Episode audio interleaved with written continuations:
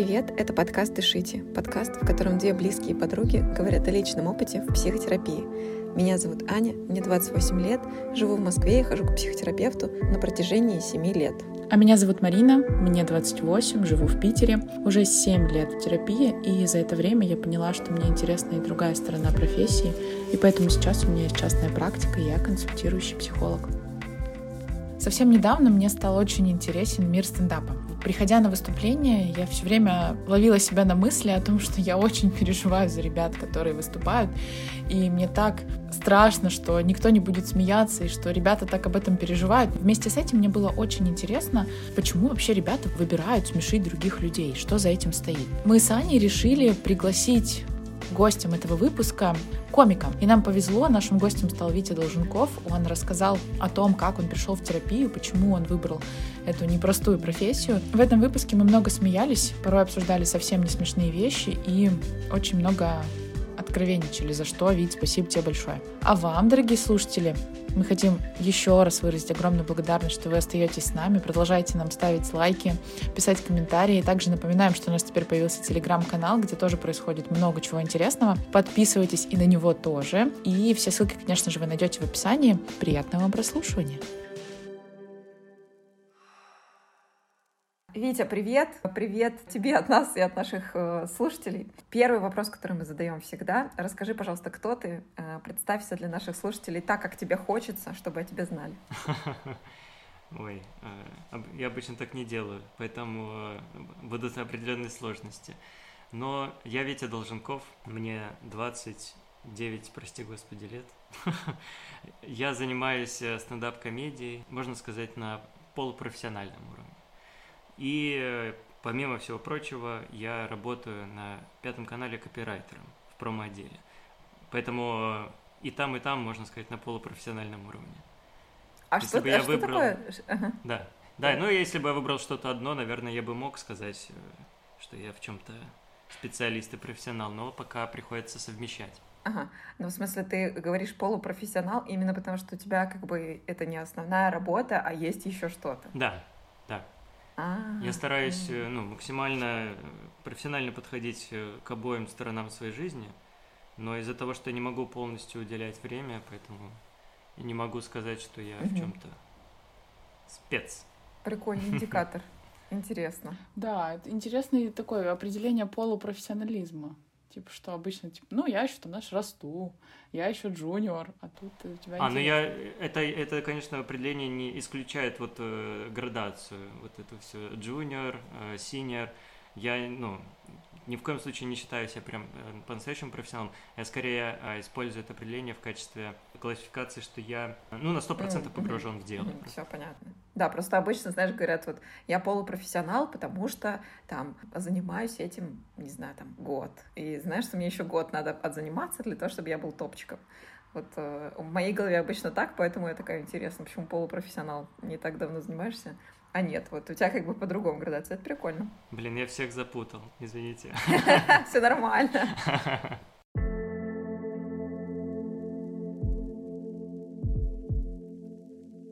Дорогие слушатели, у нашего подкаста теперь есть телеграм-канал. В нем вы найдете голосовые от меня и Марины, в которых мы стараемся дать полезную теорию о том, как работает наша психика, как работает наш мозг, как оказать поддержку себе здесь сейчас. Будем рады, если вы подпишетесь. Очень рады обратной связи на эти голосовые. Так мы понимаем, что вам интересно и важно, и о чем нам стоит делать дальнейший контент. Ссылку на телеграм-канал вы найдете в описании. Ведь мы тебя пригласили как стендап-комика, да, и это действительно очень интересно, потому что чувство юмора с психологией очень связаны, мне кажется. И многие говорят о том, что это защитный механизм, многие говорят, что это там, ну, какая-то тоже реакция на какие-то ситуации. В общем, нам дико интересно, что вообще заставляет ребят становиться стендап-комиками, и как ты пришел к тому, что ты занимаешься стендапом. Расскажи, пожалуйста. Ну, вот э, эта теория про то, что это защитный механизм, она, наверное, э, наиболее близка к истине потому что, ну, по крайней мере, э, я это э, так вижу, потому что для меня э, юмор действительно стал ну, такой защитной оболочкой. К юмору меня потянуло в подростковом возрасте. Я смотрел КВН, Мне очень нравились Федор Двинятин, команда Das ist Fakt. Вот, это вообще мои... Топчики, э, как это ну, сейчас да, говорят. Ну, да-да-да. Э, наверное, на тот краш, момент... Краш. Вот, краш, вот краш классно. Это мои краши. То, что они делали на сцене, настолько сильно отличалось э, от реальной жизни, в которой я находился, что э, мне прям захотелось погрузиться в этот мир, стать его частью. И шутки, я видел, как они срабатывают на людей, я видел, как ну, обычный человек, странный, необычный, ну, я имею в виду обычный первое впечатление, да, которое создает э, человек на сцене, э, все ребята, о которых я говорил. Обычный человек. А потом они открывают рот, и ты понимаешь, что это необычный, это странный человек, что он выбивается из, э, ну, общепринятых норм. Ну да, да. Федор Двинятин такая история, точно. Да, да, да, да, да. Так и, и, и Досостфак тоже, и у них там долгая история, если кому-то интересно, там, почитайте про них. Вот. Они, ну, прям необычные, необычные люди. А, и как только они доходят до смешного, они тут же из э, странных, э, необычных фриков а, становятся э, ну, любимчиками публики, они становятся героями, главными объектами события. Вот, и, ну, меня это прям впечатлило, вдохновило и определило путь развития вот на ближайшие, сколько уже, получается, 10 лет. Наверное, они мне понравились, потому что я мог себя с ними проассоциировать. Я тоже... У меня были проблемы в школе, позже, из-за того, что я резко сменил среду, в голове я такой, о, ну я наконец-то начну жить э, той жизнью, о которой я мечтал. Но ре- в реальности я столкнулся с тем, что в голове я хороший человек, а на деле плохой, просто потому что э, моя защитная реакция была агрессией. Вот. И потребовалось большое количество времени, чтобы эту агрессию трансформировать в юмор, чтобы не быть злым, а быть смешным. Поэтому, ну, для меня юмор — это защитная реакция. А ты, ну, я правильно понимаю, ты так описываешь, просто складывается впечатление, что ты, как бы ты говоришь про себя как про сложного подростка, у которого были какие-то обстоятельства, из-за которых, ну, мы, наверное, представляем классический такой пацан, который, если что, может сразу в морду дать, там, не знаю, вот типа такого. Ты про такое говоришь или про что-то... Нет, нет, нет, я вот по другую сторону баррикад человек. А, то что чувак, который столкнулся с буллингом? Да, да. Ты про это? Да. Блин, вот это про это бы, конечно, отдельный выпуск записать, потому что, мне кажется, это то, с чем сталкивается очень много людей и что очень сильно влияет на восприятие человека о себе. Так и есть. Шутка сама по себе это оружие, э, то есть это элемент агрессии сам по себе. Просто он э, находится в такой общепринятой форме, что всем нравится смеяться, всем нравится юмор, но каждый раз, когда человек произносит шутку, а кто-то становится объектом этой шутки, что-то высмеивается. Ой, слушай, я вообще про это никогда не думала. Ты сейчас говоришь, я думаю, реально, прикол, это же...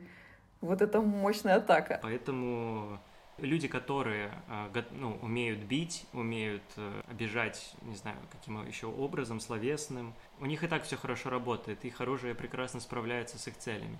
Им, наверное, не нужен еще дополнительный инструмент.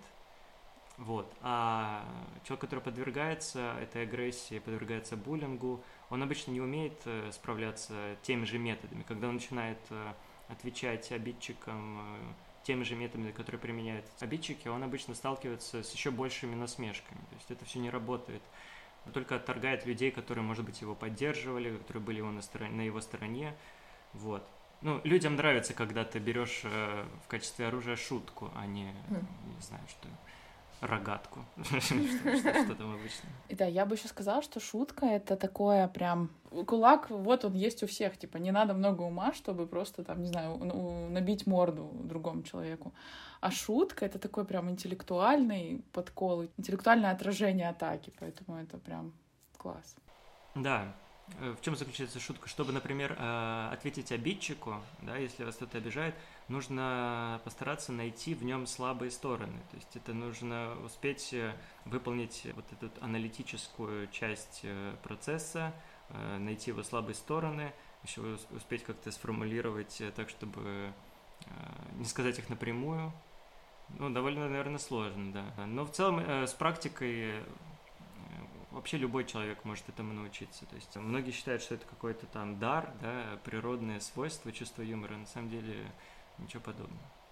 Меч тоже все могут взять в руки и пойти бороться, также с шуткой.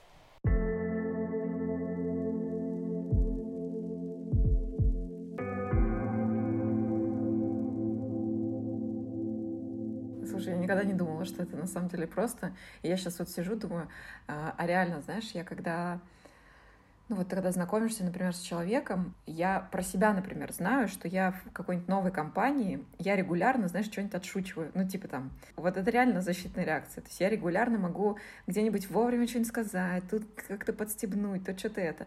И я вот, например, замечаю за собой, что мне важно, как человек шутит.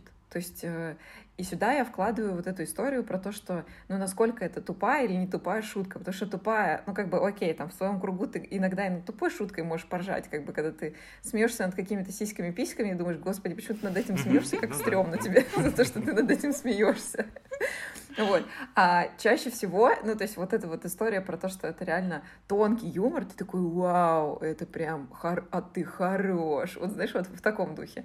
И я замечаю за собой, что для меня это стало прям, ну, такой, знаешь, интересной частью человека. Поэтому я обычно стараюсь э, действительно обращать внимание, как человек шутит. И я никогда об этом не задумывалась. Вот ты сейчас говоришь, что это ну, как бы тоже как э, некая защита или как вообще, в принципе, проявление интеллекта. Я думаю, прикольно, у меня реально так. Ну, то есть, в смысле, я так отсекаю людей.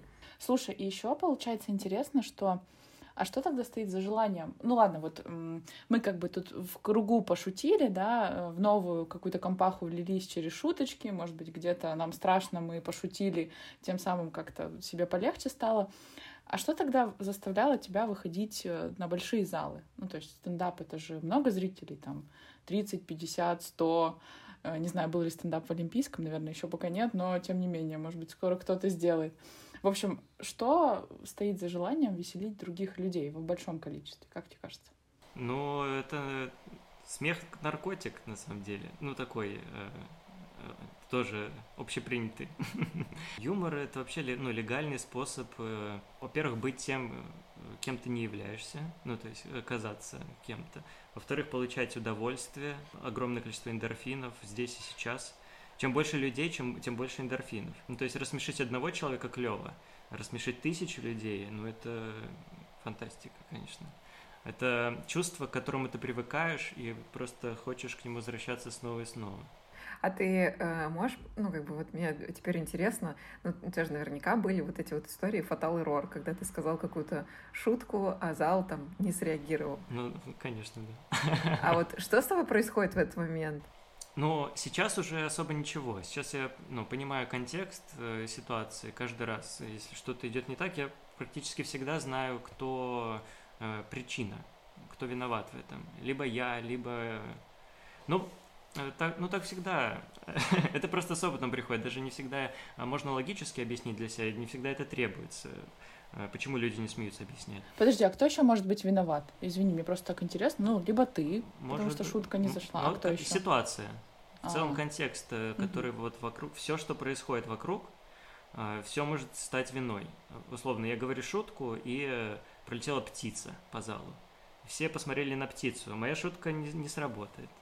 Или я говорю шутку, и я какое-то слово сказал не в том месте. И люди поняли смысл шутки раньше, чем я договорил ее. Они тоже не будут смеяться. Или же просто у людей плохое настроение, что-то произошло, кто-то... Какая там... филигранная работа, слушай, это вообще... Ну да, но это не значит, Прикольно. что вот в любую... Наверное, нет такого профессионала, э, вот что я хочу сказать, который бы рассмешил любую публику в любом контексте. Ну, наверное, да, действительно нет, потому что не всегда ты полностью контролируешь ситуацию. Но профессионалы, там, наверное, ну, самые лучшие комики, там, в 90% случаев справятся. А я недавно тоже ходила на стендап, и я поймала себя на мысли, что я так переживаю за ребят, которые стоят на сцене, если зал не смеется. Просто я не могу. Меня прям, я семью потами покрываюсь, думаю, да вы чё? Ну нормально же пошутили, да чё вы не смеетесь? Мне прям, вот я, знаешь, прям искренне включаю. Сейчас ты объясняешь, что вы справляетесь, и мне как-то полегче становится. А ты в этот момент э, сама смеешься? Или ты про- просто понимаешь, что тебе смешно? Нет, того, я что... скорее, знаешь, тут сконцентрирована на, на своем вот этом переживании, да, то есть я как будто замираю и такая типа, эй, что сейчас происходит, как? Так, а знаешь, э, парадокс, э, скорее всего, в том, что все остальные вокруг тебя испытывают те же самые эмоции. А-а-а. Скорее всего. Да, просто из-за того, что вы стесняетесь, э, посме... ну кто-то один стесняется посмеяться, кто-то второй стесняется посмеяться. Чем меньше людей смеется, тем меньше вероятность, что весь зал засмеется. То есть это смех это стадное чувство. Один смеется, он заражает смехом других, и, возможно, ну, всем все нравится. Очень часто, на самом деле, вечера проходят, когда ты выступил, и ты думаешь, блин, ну это ужасно ужасный вечер, никто не смеялся, а люди потом подходят в конце и говорят, блин, было классно, жалко, что никто не смеялся. И так один подходит, второй, третий. Ты думаешь, блин, да вы просто зажались все вместе тут.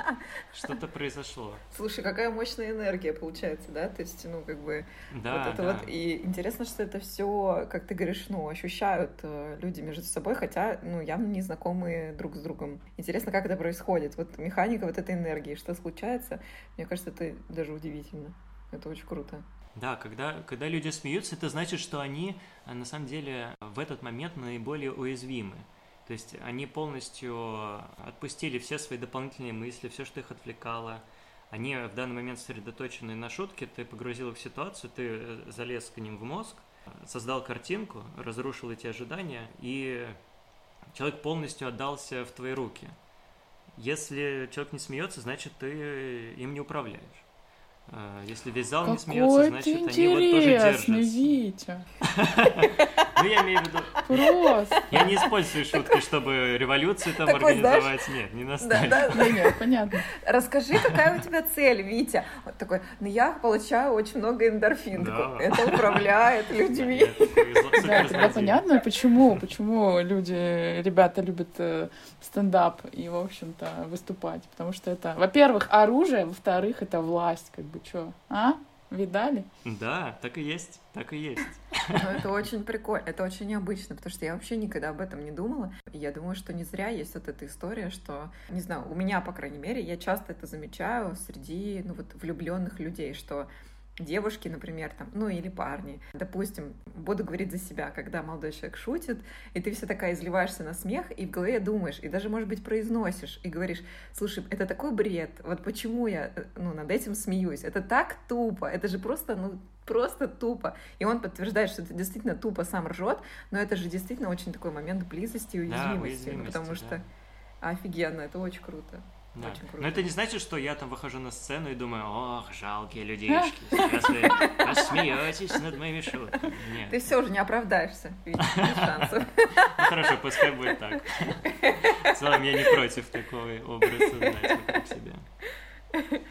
Но это очень прикольно, правда, очень круто, что это такой механизм. Я реально, что-то у меня сегодня вечер открытий про смех. И мы еще, кстати, с тобой вот смеемся, вот. видишь, как бы. Да. А, все, Марина, аккуратно. Так, все, да, да, да, да, да, да, собрались.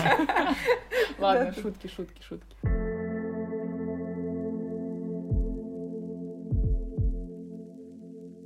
Вить, а можешь рассказать, э, у нас подкаст про психотерапию, да, и нам, конечно, интересно и про шутки мы уже поузнавали, посмеялись. Расскажи, пожалуйста, что тебя привело к психологу или психотерапевту, да, как ты занимаешься, как долго, что послужило причиной, если ты можешь этим делиться и готов. Сейчас у меня небольшой перерыв, а, потому что я переехал в другой город, а своего психотерапевта я нашел в Петербурге, и пока э, не готов э, искать нового, потому что ну, вот эти чувства теплые, они в душе ну, конечно. остались, и не хочется их... Он твой э, первый. Хо... Да, вот меня есть страх, что э, я ошибусь, и психотерапия может меня... Ну, в целом, э, страх потраченного времени, он для меня огромную мотивацию Э, серьезная тема, а не слова куда-то деваются. Вот. Э, ну, в целом, мысль понятна моя, наверное. И э, пришел в психотерапию, потому что в какой-то момент перестал справляться с негативными эмоциями. Моя злость, она начала мешать другим людям. Вот. Был довольно тяжелый период. Моя жена была после операции, ну, в целом там был большой период. Там была операция, там был период до операции и после операции. И я очень э, старался ей помочь. И это было очень тяжелое время, и не было никаких э, в моей жизни моментов расслабления, наверное. Моментов, где я бы мог посвятить себе. Точнее, они были, но это было скорее так, что я просто в норку залез, э, дождь переждать, а потом все равно нужно... Дождь не прекратился, то есть дождь все это время шел. Вот, и в какой-то момент я просто понял, что я срываюсь, э, кричу, и вот было событие, которое, после которого я такой, ну вот это уже ненормально, это моя жизнь в опасности, если так дальше все продолжится.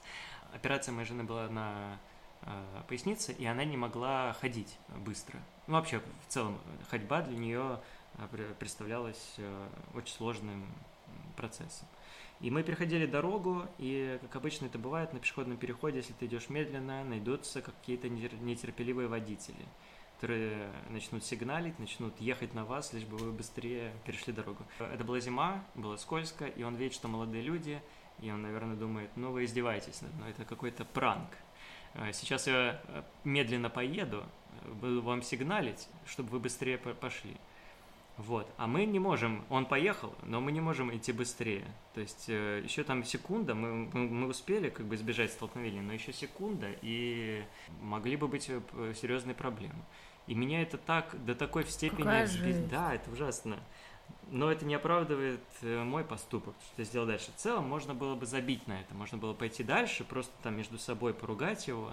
Но я настолько взбесился, что я развернулся, и я со всей силы ударил его по капоту, его, и он остановился, и у нас э, там спор был. Ну, я просто кричал э, слова, которые мне в тот момент были в голове, типа там э, человек после операции. Ну, короче, просто какие-то слова вырваны из контекста. Вряд ли этот э, водитель даже понял, что э, произошло, почему я так отреагировал. Вот. Ну и я начал представлять уже после того, как эта ситуация произошла, что бы могло случиться, если бы мне попался еще более неадекватный водитель куча же случаев, когда ну, короче, убийство.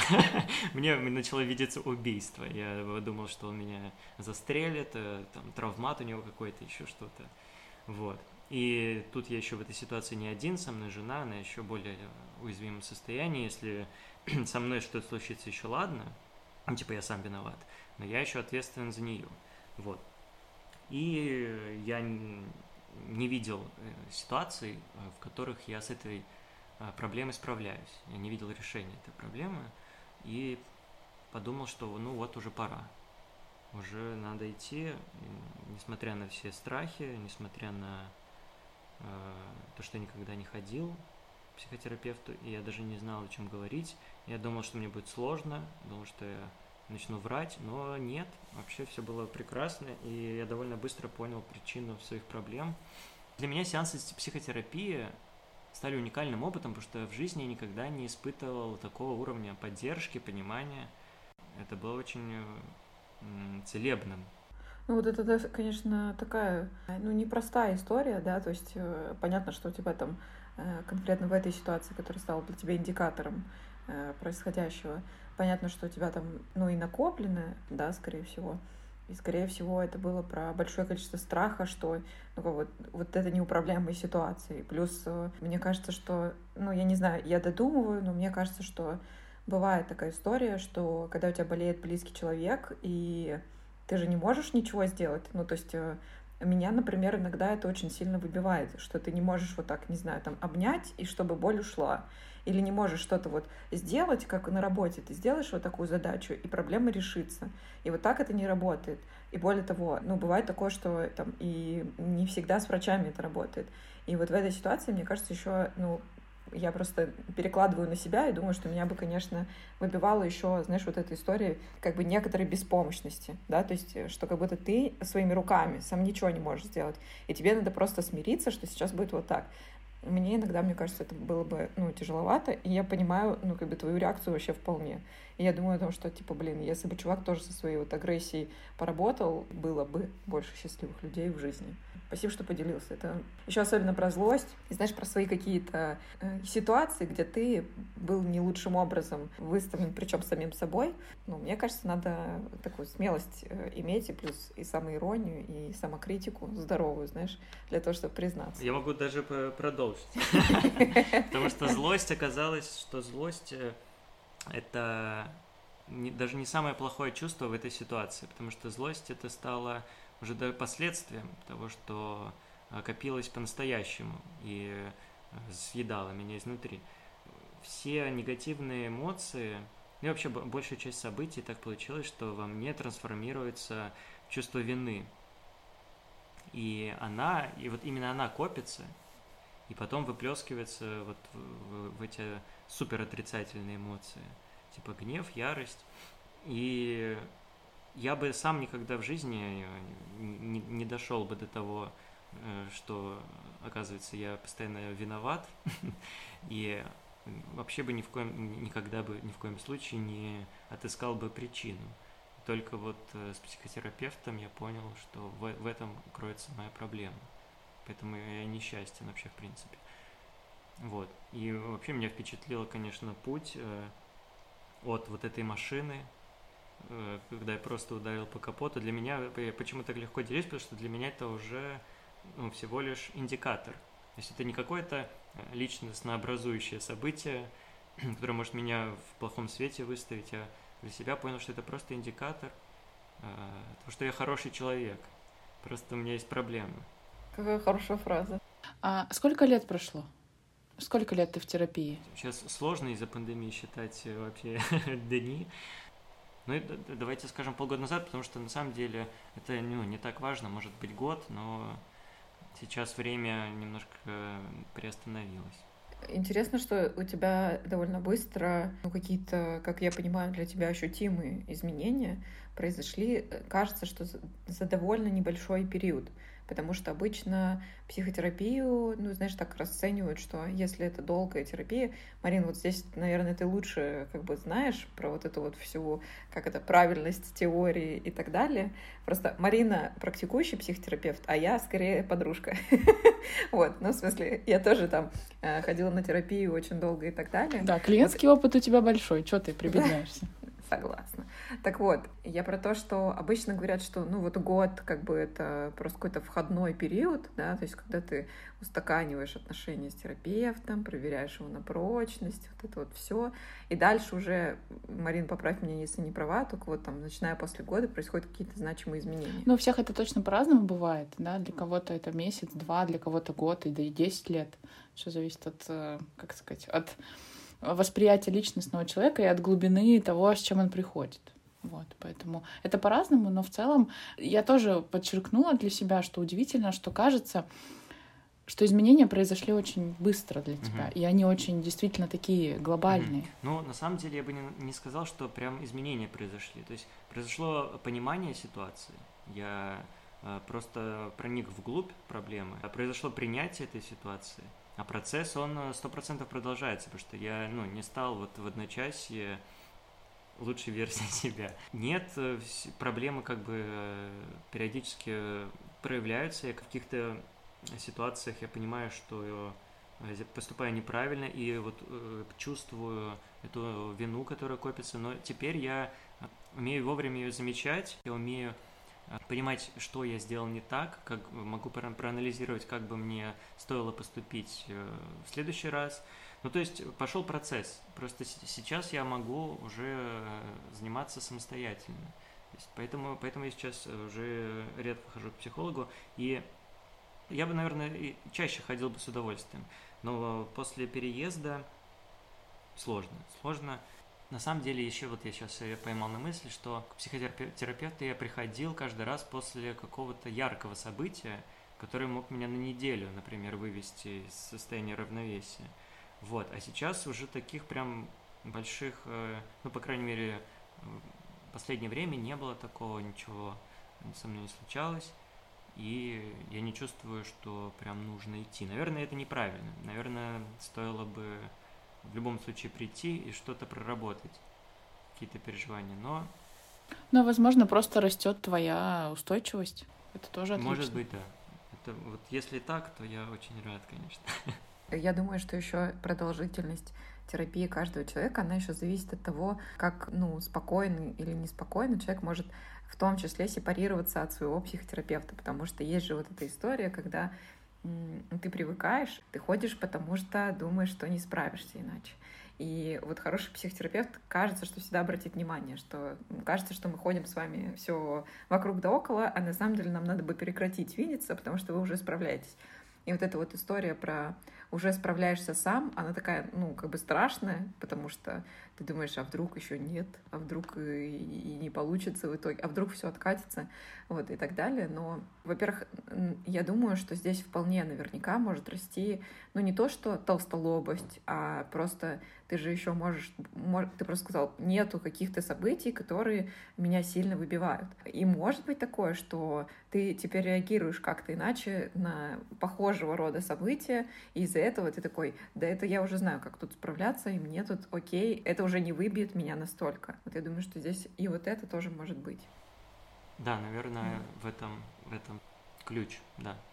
Слушай, а можешь рассказать, как у тебя стало ли меняться, и если да, то как, может быть, в примерах, твое вот такое стендаперское поведение? Ну, то есть изменились ли у тебя шутки, или там стал ты вообще по-другому реагировать на свои какие-то... У тебя же наверняка есть сценарии, да, то есть э, твоих шуток. Что-то изменилось ли у тебя вот именно с психотерапией?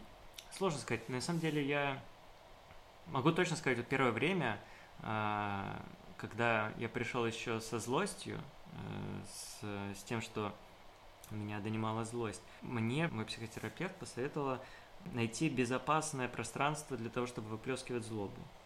И я выступал агрессивно. И было круто, потому что ну, люди не испугались, люди посмеялись тоже над этим, и они смеялись э, сильнее, чем если бы просто шутки рассказывал.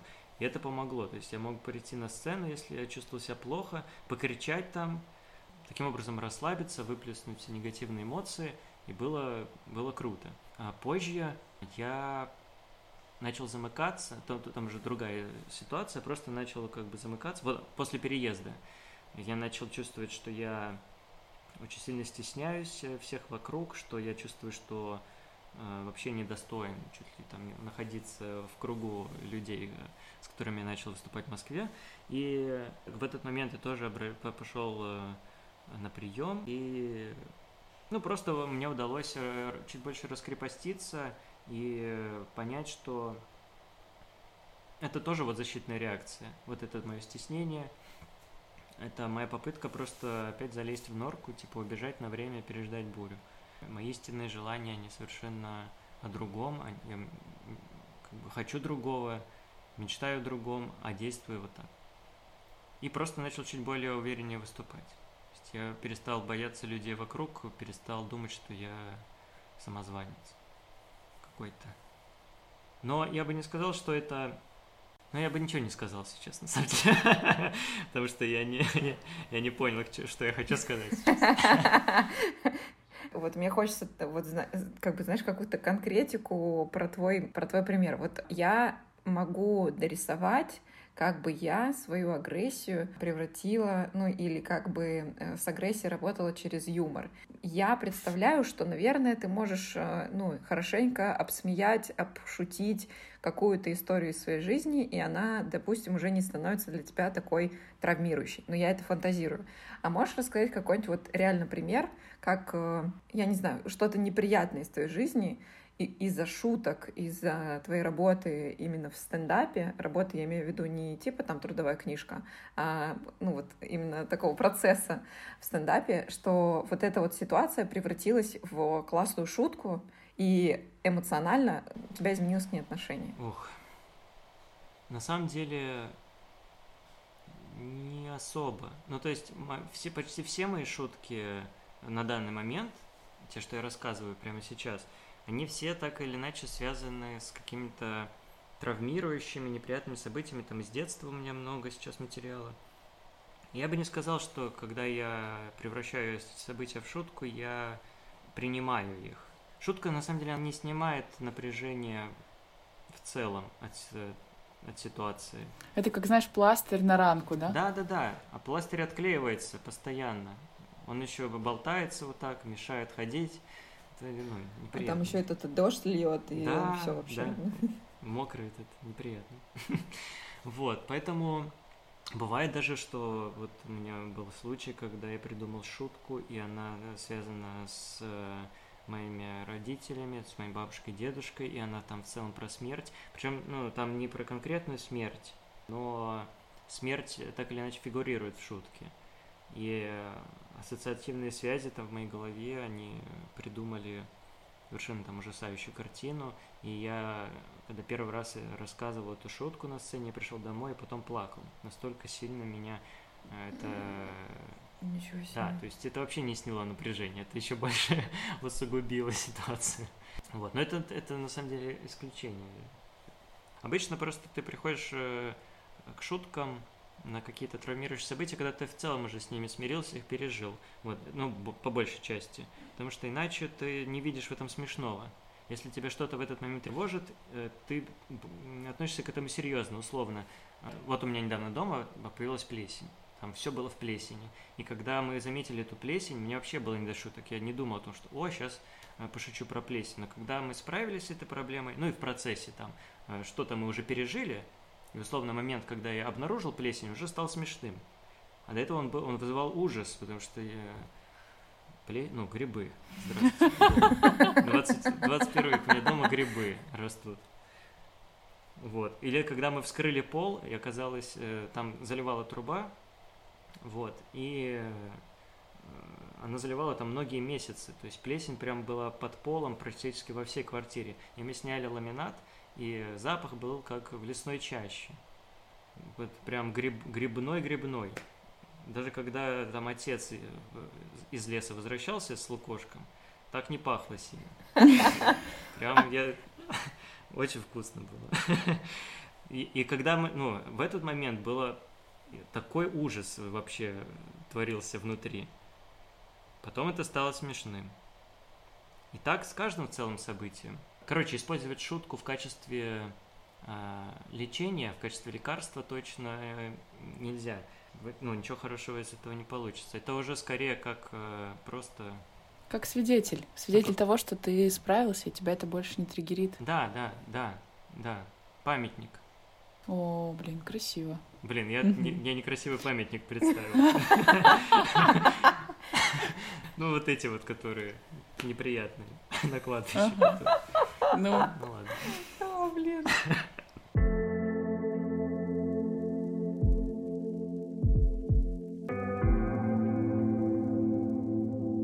Вить, у нас есть еще один вопрос, мы задаем его всем гостям. Скажи, пожалуйста, вот из своей психотерапии, какие три инсайта ты для себя на данный момент вынес? Да, что ты можешь к этому отнести? Ой, а это как? Открытие каких-то откровений для себя. А инсайта в плане скрытые смыслы? Ну вот э, давай для примера там когда-то для меня было инсайтом, что можно злиться угу. и как бы злость это тоже твоя защита. Вот, например, такое. Или когда-то было откровением, что, например, сейчас проведу экскурс, выбирай, что хочешь, если вдруг подходит. Э, было откровением, что любить деньги — это нормально, это инструмент, и нет ничего постыдного в этом. Ну, то есть вот какие-то такие штуки, ну, если, конечно, у тебя есть, если ты готов поделиться. Ну вот про злость ты в точку попала. Это для меня был на сто процентов откровение. Потому что я всегда думал, что... Ну, так, так меня научили, так меня воспитывали, что нельзя показывать злость. Ну, вообще в целом негативные эмоции проявлять э, не стоит. У меня была такая установка. Вот, и когда я понял, что это копится и в итоге влияет на, на твой уровень счастья, я, конечно, был в шоке. Вот. Кроме того, я понял, что каждый, практически каждый мой поступок, ну вот, сиюминутный, в общем, любой мой поступок в момент времени, он что-то обо мне говорит в данный момент. То есть э, каждая моя мысль, каждое мое ощущение, мне очень понравилось упражнение, которое мне посоветовал мой э, психолог, замечать, что тебе нравится в данный момент э, в ситуации. Вот, например, зашел в новую комнату, я никогда бы не подумал, никогда бы не придал значения тому, что мне что-то нравится. И я бы не стал из этого делать выводов. То есть, условно, я прихожу, и там везде ковролин, и такой приятный а, звук из-за этого. То есть нет эха, нет гула и какая-то такая мягкая, уютная атмосфера. Я бы подумал, о, просто прикольная комната. А теперь я начинаю понимать, что это не случайно. То есть сейчас, значит, мне не хватает э, вот такого комфорта. Сейчас я нахожусь э, в сложных условиях, и мне не хватает. То есть, наверное, при более счастливом самочувствии я бы на это не так сильно обратил внимание. Мне бы этот ковролин так бы не зашел. Вот, это для меня тоже очень большое откровение, и вообще можно сказать, что это правило жизни теперь для меня. Если бы Эсквайр брал у меня интервью, я бы сказал, конечно. Вот, вот так я живу. Это круто, кстати. Замечать что чувства твои в моменте очень много говорят о твоем состоянии, даже если ты о нем не догадываешься сам. Угу. Вот. А третье, нужно три, да, обязательно? Да нет, нет. Нет, обязательно. Нет. Ну, тогда не, не хочу. Ну, блин, ну что-то надо тогда доставать. Да нет, конечно, как хочешь. Мы не будем тебя пытать. Мы, мы успели договориться об этом. Так, а, а сложно, сложно вспомнить. Сложно просто сейчас э, не смогу, наверное, что-то еще вспомнить. Но это вот, наверное, два самых э, важных для меня откровения. Ну, наверное, самое большое, что это психолог, ну, психолог и психотерапевт, это не страшно, что это помощь, и не нужно бояться. У меня очень много было разговоров с друзьями, когда мы приходили э, там, к выводу, что всегда можно дойти до сути самому, и что это все не обязательно. Довольно часто я встречал такой тезис в своей жизни. Кстати, а вот в стендап-тусовке много кто ходит к терапевту, если ты знаешь? Ну, много, да. Знаю, что много кто и не ходит. Кто-то сам справляется, кто-то прям считает, что можно самому справиться. Ну и в целом смотришь на этих людей и, ну да, вроде справляется. Стендап-комики довольно осознанные люди, конечно, не в основной массе, но вот э, мне повезло общаться с людьми, которые в целом ведут довольно здравый образ жизни, которые понимают себя.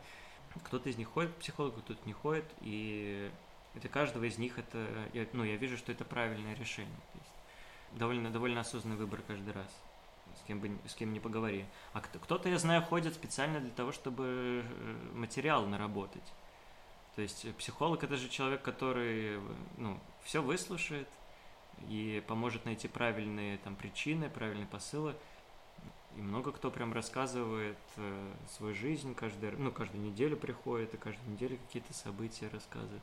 Потом из этого делает шутки, и прямо во время психотерапии делает шутки. Офигеть, вот это инструмент. А, а я, я вот так не могу. Я... Не до шуток тебе с терапевтом.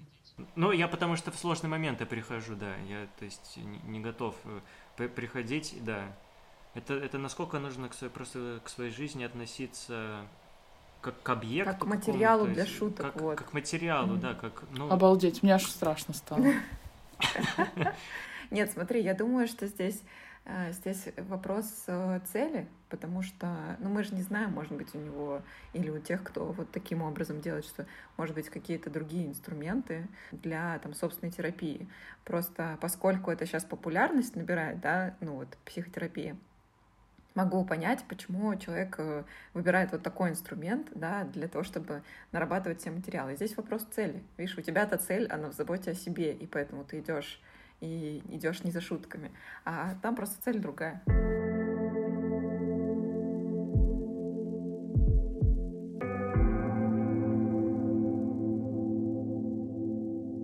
Я знаешь, что хотела сказать, что интересно, что ты за выпуск сказал, ну, раза три или четыре такую фразу про то, что вот мне сейчас страшно это... стало. Не бойся, все нормально. Нормально, дышите. Да, дышите. Ты сказал такую фразу, что ты не чувствуешь себя счастливым или чувствуешь себя счастливым. И у тебя, в общем, очень даже интересный индикатор. Я просто впервые слышу такие частые отсылки к состоянию счастья. Почему я это отмечаю? Потому что, ну, состояние счастья, мы как бы все понимаем, что эта история такая, ну, она как бы мимолетная, да, то есть ты в моменте, пока ешь вкусную еду, ты счастлив, но тут же встал, там, допустим, оступился, и ты не считаешь счастливым. То есть это вот как бы вопрос, ну, секунды, ощущения. И вот интересно, что у тебя классный ориентир вот на состояние сейчас. И это очень коррелирует с тем, что ты сказал про вот этот инсайт второй, про то, что ты обращаешь внимание, из-за чего тебе хорошо, или там, что хорошего ты заметил, что тебе понравилось, ну, там, в текущей атмосфере, или почему конкретно что-то тебе зацепило, там, ну, и так далее. И вот это же тоже прикольная штука про момент, и вот э, про состояние счастья ты говоришь, ну, ты несколько раз отсылался. Я просто так не думала. Я и не думаю так. То есть у меня, когда меня спрашивают, а ты счастливый человек? Я такая, ну да, типа ты там, еще есть такая, такой моментик, что ты не хочешь как бы ударить в грязь, лиц, в грязь лицом и признать кому-то, что ты, нет, я несчастный. И как бы ты такой, да, конечно, я счастливый. Вот, и может быть это... Это отталкивает людей, конечно. Вот, да, то есть может быть ты там, ну, так не считаешь, но я для себя, по крайней мере, просто такая, типа, хм, а можно же чаще себя об этом саму спрашивать? Ну, например просто. Ну, то есть э, чувствуешь ли ты себя счастливым или делаешь ли ты себя счастливым вот конкретно в этот момент. Очень mm-hmm. классный индикатор. Вот. Ну, я, конечно, преувеличил, когда сказал слово «счастье». Ну, ладно, тебя что ты? Ну, все, давай не обесценивай все, что ты наговорил. Хорошо. Ну, в целом, для меня просто счастье, конечно, это абсолют, да, это какая-то высшая точка, пик э, какого-то человеческого бытия. Поэтому я чуть-чуть просто снизил планку счастья. И для себя его характеризую как состояние, когда, во-первых, я себя не ненавижу, когда я как бы чувствую, что я ну, что-то значу, когда я чувствую в себе энергию, передо мной есть цель, и я как бы не нахожу поводов а, от них отступать.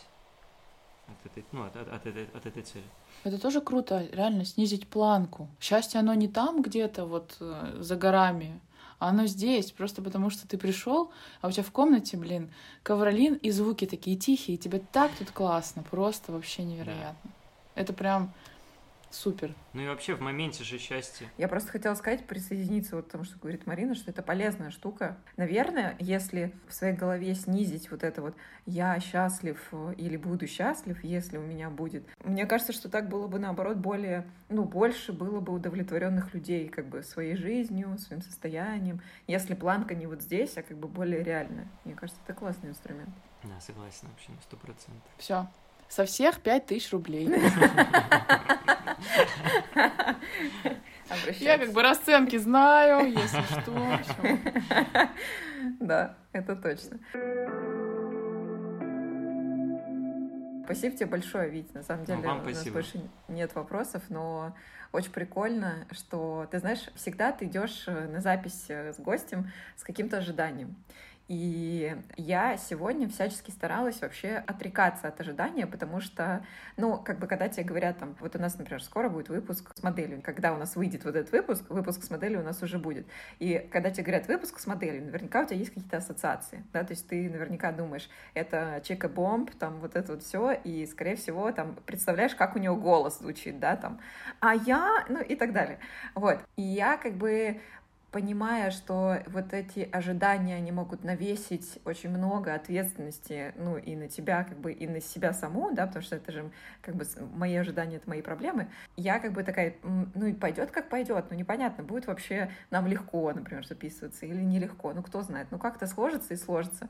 А, наверное, если человек в стендапе, наверное, ему легко шутить. Ну, если это будет так, супер. А, если он ходит в терапию, может быть, ему не очень просто жить. Ну, если это так, окей, как бы, ну, то есть, знаешь, какие-то штуки, ну, там, ты для себя проговариваешь, и, ну, мне, я не знаю, я сейчас вот, например, обращаю внимание на время, что прошло меньше часа с записи, и это, ну, классное ощущение такой легкости. Ну, то есть я, во-первых, не чувствую, что там уже вечер, и я уже скоренько должна там ложиться спать по своему режиму, но прикольное состояние, в котором ты такой, блин, классно поболтали. И вот, э, короче, спасибо тебе большое за это. Ну, спасибо вам тоже. Вообще круто. Вы про, про стереотипы, я быстренько про стереотипы, пока вот они не улетучились, что, блин, на самом деле стереотипы, они же вообще никого счастливыми не сделали, да? Они только хуже делали. Они сделали счастливыми только КВНщиков, потому что КВНщики постоянно шутят э, про стереотипы. А так от них одни проблемы. Ты каждый раз представляешь себе какую-то картину, и никогда она не оправдывает ожидания. Это правда. Да, это узкий взгляд, и невозможность заглянуть за рамки какие-то.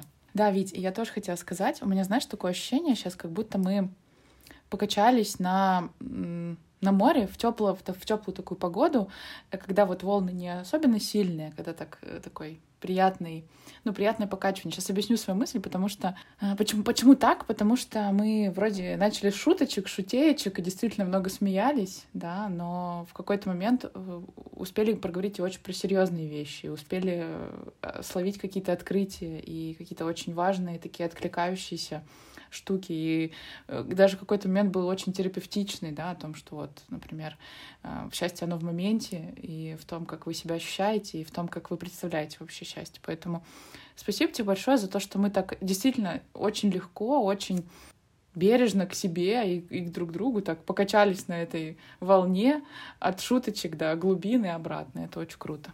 Это, знаешь, я сейчас, пока Витя не начал говорить, мы недавно с Мариной ходили в кальянную с нашим коллегой, и он начал чуваку, который делает кальян, говорить, он спрашивает, какой вкус? Мы там с Мариной такие, типа, ну, средненькое, там, чуть-чуть мяты, можно добавить ягодки, там, ну, как обычно вот это все. А чувак говорит, я хочу идти по такой деревне, выйти из бабушкиного дома. Я такая, а что ты делаешь? Ну, и оказывается, некоторые люди так описывают это состояние, типа, чего хочу достичь после того, как там покурил кальян. И вот Марина начала говорить про качающиеся волны, у меня как бы вот эта ассоциация всплыла, а потом я подумала про то, что для меня это ассоциация, когда ты летом почему-то после школы, у тебя еще такой период, когда ты не поступил в универ, ну, типа там, тебе надо пострадать еще немного для этого, вот, но как бы летом очень классно ночью гулять, потому что и людей немного, и погода такая теплая, и ты можешь гулять летом, и ты идешь вот своей какой-то маленькой такой компашкой. Вы, допустим, не знаю, кто пьет пивас, кто пьет без, без, это, как, без сахара Кока-Колу, и вы, короче, болтаете, и болтаете до самого утра. И вот это вот ощущение кайфовое. Вот у меня примерно так, что это вот такая какая-то была ночная прогулка просто по классному городу летом. Вот это вот, короче, у меня ощущение такое. Спасибо тебе за это. А, вам спасибо большое. Я вот тоже, у меня было перед э, подкастом э, тоже ожидание, тоже я построил стереотип, но я вот на себя э, спроецировал, что я не смогу ничего интересного сказать. Вы меня просто позвали как комика рассказать о психотерапии, я подумал, что я... Ну, у меня нет такого опыта, что я вообще ничего не смогу сказать. Но в итоге так было приятно поговорить с вами, что как будто вроде что-то и получилось. Не как будто, а точно отлично. Что-то точно получилось вообще.